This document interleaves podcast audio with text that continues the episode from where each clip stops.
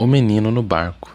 Em um vasto oceano navega um pequeno barco. Na água, ele é fustigado, vira de um lado ao outro, levanta o casco, abaixa a polpa, mas continua a navegar.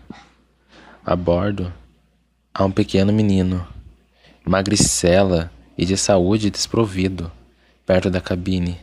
Ele corre, corre com o balanço do barco, arria a pequena vela e vira um mastro e tenta com isto o pequeno barco equilibrar.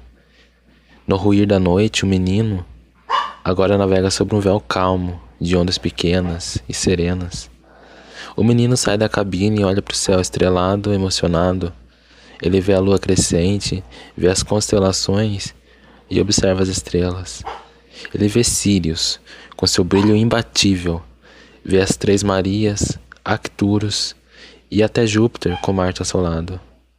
Suprimindo seu pranto, o menino começa a cantar as estrelas e ao mar, sua única plateia. Ah, suas cantigas, seus cânticos, som pelos quatro cantos, pelos sete mares.